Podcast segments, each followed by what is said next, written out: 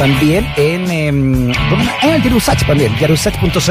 También estamos en directo con, cámara y todo, ¿ah? para que también nos vayamos viendo y escuchando. Y así llegamos a la primera conversación del día de hoy, porque em, un grupo ¿no? de funcionarios del Ministerio de Desarrollo Social y Familia denunció que la ministra Carla Rubilar habría utilizado recursos públicos para favorecer la campaña a la diputación de su pareja el periodista Cristian Pino. La Contraloría ya anunció y solicitó un informe al Ministerio para indagar los antecedentes que denunciaron de forma anónima trabajadores de la cartera y que fueron revelados en un reportaje de Canal 13. ¿Qué irregularidad o qué delito se podría configurar en este caso? Se lo vamos a preguntar a la abogada y también directora de Democracia y Anticorrupción de Espacio Público, Valeria Libert. ¿Cómo está Valeria? Bienvenida a Razones Editoriales. Hola. Hola, muchas gracias por la invitación. Aquí estamos comunicados de manera telemática. ¿Cuáles son, eh, le, este las irregularidades de esto que podría acarrearse, Valeria? Sí, en realidad, más que irregularidades, en este caso estamos derechamente frente a ilegalidades. Acá se ha violado la ley de bases generales de la Administración del Estado, que exige que los funcionarios, las autoridades en ejercicio de su cargo, no pueden utilizar recursos públicos, llámese bienes, muebles, inmuebles, ya sea papel de oficina, desde ese detalle hasta eh, vehículos, las oficinas mismas para tener reuniones eh, o la jornada laboral para favorecer a un candidato en particular. Y acá lo que ha demostrado el reportaje es que la ministra no solo utilizó la oficina para reuniones eh, de campaña del candidato que es su pareja, sino que además utilizaba este chat para dar instrucciones a, que trabajaban, que trabajan en, el ministerio. Ya. Em, y de la denuncia de los funcionarios, este que en el mismo reportaje aparece con rostro encubierto, ¿cierto? que se individualiza ahí como Gustavo, ese funcionario señala que además están sometidos a constantes presiones y amenazas por parte del gabinete de la ministra para que no revelen situaciones de corrupción.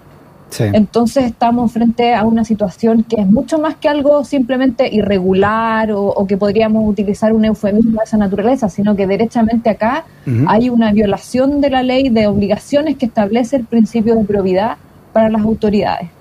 Estamos hablando con Valeria Libert, que es, eh, que es eh, la directora de, Democracia y Anticorrupción de Espacio Público. recordamos entonces, según usted dice, Valeria, que este reportaje denuncia entonces que Pino, que la pareja de, de, la, de la ministra, es parte entonces de este chat del ministerio, donde se coordinan actividades oficiales de la ministra y también eh, funcionarios del ministerio son parte también de este chat de campaña. ¿Qué es lo que entonces debiera, a raíz de esto, indagar la Contraloría en este caso?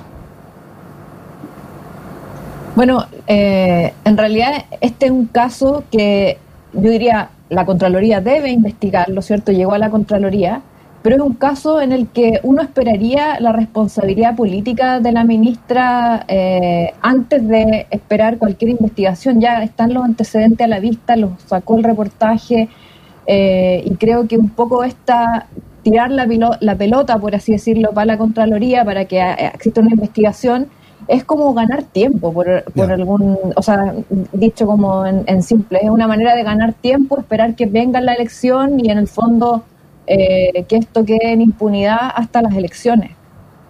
Valeria, eh, lo que puede hacer la Contraloría ¿Mm? acá es aplicar sanciones a los funcionarios, determinar que constatar los hechos, investigar en el fondo y constatar estos hechos determinando que se instruyan, se abran sumarios a los funcionarios, pero respecto de la ministra en concreto, el único que la puede destituir es el presidente de la República, porque ella es una funcionaria de su confianza. Y también puede ser destituida por el Congreso Nacional por la vía de la acusación constitucional. Perfecto. Respecto de los ministros de Estado, la constitución actual dice que estos pueden ser destituidos si es que violan la constitución o las leyes. Y acá tenemos normas expresas que prohíben justamente las conductas que nos hemos enterado a raíz de, este reportaje, por lo que habría una causal de acusación constitucional ahí. Eh, Valeria, usted dice que esto es un delito abierto directamente o sería un delito si así se comprueba. Eh, esto, esto entonces no, no va por, no, iría por un carril si alguien pone una denuncia, porque habría también fondos públicos invertidos en esto, alguna denuncia penal o una arista eh, al respecto civil al menos en, en esto. La verdad, eh, hay algunos expertos que sostienen que esto podría dar lugar a una investigación de naturaleza penal, ¿cierto? Un delito, eh, algo criminal. Eh, yo creo que con los antecedentes, al menos que se señalan en el reportaje, a mi juicio, no, yo no veo ahí un, delito, pero sí una infracción a la ley. Y eso ya es suficiente para constatar que hay una violación del principio de probidad, la integridad pública y la utilización en el fondo del cargo del poder jerárquico que ella trae a favorecer una, una candidatura, una campaña política y en el fondo eso ya en sí mismo eh, amerita que, bueno, se persigan las responsabilidades. ¿Hay algún tipo de agravante eh, que sea en este caso una, una, alegación sentimental o un pariente cercano eh, respecto de que haya sido alguien no solamente de confianza? Sí, bueno, en este caso el, que esta persona, el señor Pino, sea pareja de la ministra es algo que podría decirse es un agravante en el sentido eh, que existe además una relación eh, de pareja entre ellos, pero en realidad es más bien anecdótico. Podrían ellos no tener ninguna relación eh, de pareja y esto ya ya constituiría una falta a la probidad. El hecho que ella utilice a su equipo, por el cual un equipo que recibe eh, un, sueldo, ¿cierto? Un sueldo como funcionarios públicos para cumplir una finalidad pública dentro de ese ministerio, eh, que ella destine a esos funcionarios a cumplir tareas eh, de campaña, ya eso en sí es una violación flagrante del principio de, probidad. Ahora ella ha sido Más allá de lo anecdótico que sea su pareja. Sí, sí. Ahora ella, no sé si escuchó su línea de defensa, Valeria, pero ella resueltamente dice que jamás ha usado bienes públicos y que esto lo habría hecho fuera de horario laboral, ¿no? Eso, si de ser así, eso la exculparía. No, en realidad no, porque, eh, eh, o sea, si uno mira los chats, se da cuenta ahí que todas las conversaciones son 3 de la tarde, por ahí, o sea, eso es, horario laboral. Y aunque fuera dentro del horario de colación, la Contraloría tiene dictámenes que indican que el horario de colación es parte de la jornada. Entonces, eh, todos los funcionarios que tienen una jornada completa, su horario de, colación también está afecto a todas las prohibiciones que, se le aplican a los funcionarios. Ella además señaló que esto eh, sería como una, eh, habrían sido conversaciones dentro de la vida privada y que el WhatsApp no sería como un medio idóneo de comunicación para tener este tipo de instrucciones, entonces habría como chip libre, por así decirlo, para tener este tipo de comunicación en un grupo de WhatsApp. Y ella alude a un dictamen de la Contraloría que ha señalado efectivamente que los WhatsApp, los grupos de WhatsApp no son un medio idóneo para dar instrucciones a los funcionarios.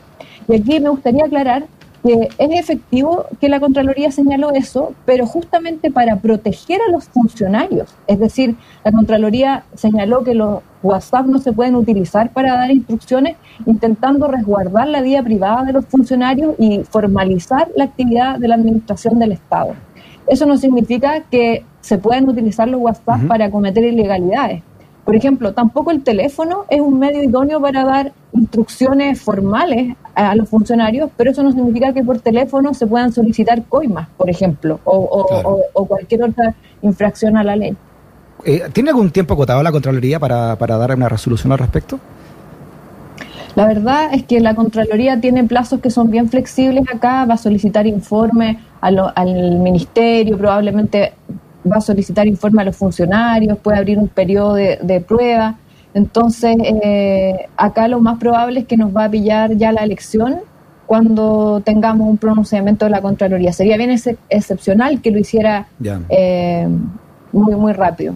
Ahora, como usted explicó, Valeria, esto no es vinculante, ¿no? La, Contraloría no tiene las facultades de, echar a alguien del cargo, eso solamente... Respecto de la ministra, no. Mm. Respecto de la ministra, no. Podría constatar las infracciones, pero en definitiva quien puede disponer la remoción de la ministra de su cargo es el, presidente. Y si el presidente estima que no, sigue ahí en su cargo hasta marzo, o hasta que el presidente lo diga. Exactamente. A menos que, claro, o hasta que se le abra una acusación por una acusación exacta. Perfecto. Entonces, en resumen, eh, Valeria, ¿qué ¿Qué sanción podría eh, recibir eh, Carla Rubilar de parte de la, Contraloría al menos? ¿no? ¿Qué, dictamen eh, o qué podría arriesgar ella y cuáles serían los ilícitos entonces, para entender bien este caso, que ella habría cometido? O sea, en este caso la Contraloría podría constatar los hechos, en el fondo dar cuenta que se utilizó la oficina eh, recabar testigos, abrir eh, procedimientos sumarios contra funcionarios, ordenar que se instruyan sumarios contra los funcionarios del ministerio que están participando en estas actividades. Eh, pero respecto de ella, más allá de constatar la infracción, la Contraloría no puede aplicar una sanción. Es decir, la Contraloría puede decir, usted pasó con luz roja, algo así, pero no puede llegar la Contraloría y aplicar ella una sanción a la ministra. Mm. Entonces ahí se produce este problema de, eh, de la responsabilidad política, en definitiva. Exacto. Eh, eh, estamos viendo acá en pantalla dividida, mientras conversamos, una declaración de ella, ¿no? Y dice que, que la están acusando gratuitamente, dice la, la, ministra Rubilar, ¿no? es, bien, es bien interesante la, la, la, dicotomía, ¿no? Entre, entre lo que dice el, dice el reportaje y, lo y la defensa que ella misma tiene sobre su actuar, ¿no? Sí, o sea, me llama mucho la atención eh, cómo eh, se, ha hecho esta defensa un poco recurriendo como al sentido como más burdo, un poco de que existe una relación de pareja y como que el amor llega a cometer estos eh, como errores no forzados. Creo que eso es como. Déjeme, déjeme leerle, Valeria, déjeme leerle esto que puso ya en Instagram, que dice: Mis batallas las peleo de rodillas, reconociendo que Dios tiene poder para darme la victoria, levantarme y hacerme resplandecer. ¿no? Eh, esa es una línea, digamos, de defensa de ella, muy, poética.